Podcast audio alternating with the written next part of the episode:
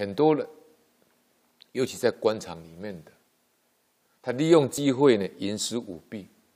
像我们最近呢，啊，我们台湾的某一个市的副市长也当得很大了，当到副市长啊，燕霞市的副市长啊，直辖市的副市长，哎，他他利用怎么样呢？利用那个厂商给他邀宴，厂商请他吃饭，那就是那个那个社区呢要都更，要都更，请他帮忙，那他就手绘，那怎么手绘呢？他透过他的好朋友，就是中间会有个传媒介的人来传达信息，啊，来通风报信，他就透过那个中间，就我们一般叫白手套。我们台湾的法律名字叫白手套，那厂商呢就透过那个白手套把钱送进来，那他怎么送进来的呢？他他女儿结婚的时候，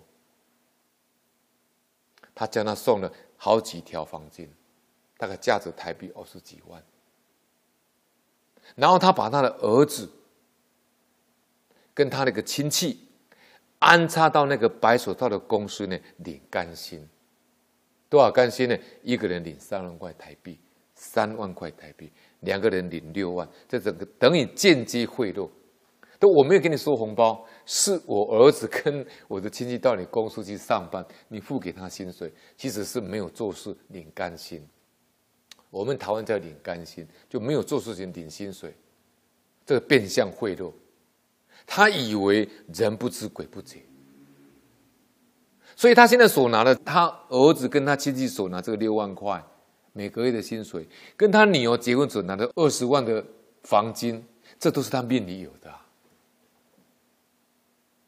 所以老法师说，命里有丢都丢不掉啊，命里没有的，你争来的还是一样，最后触犯法网，你最后丢了工作啊，接受法律的制裁啊。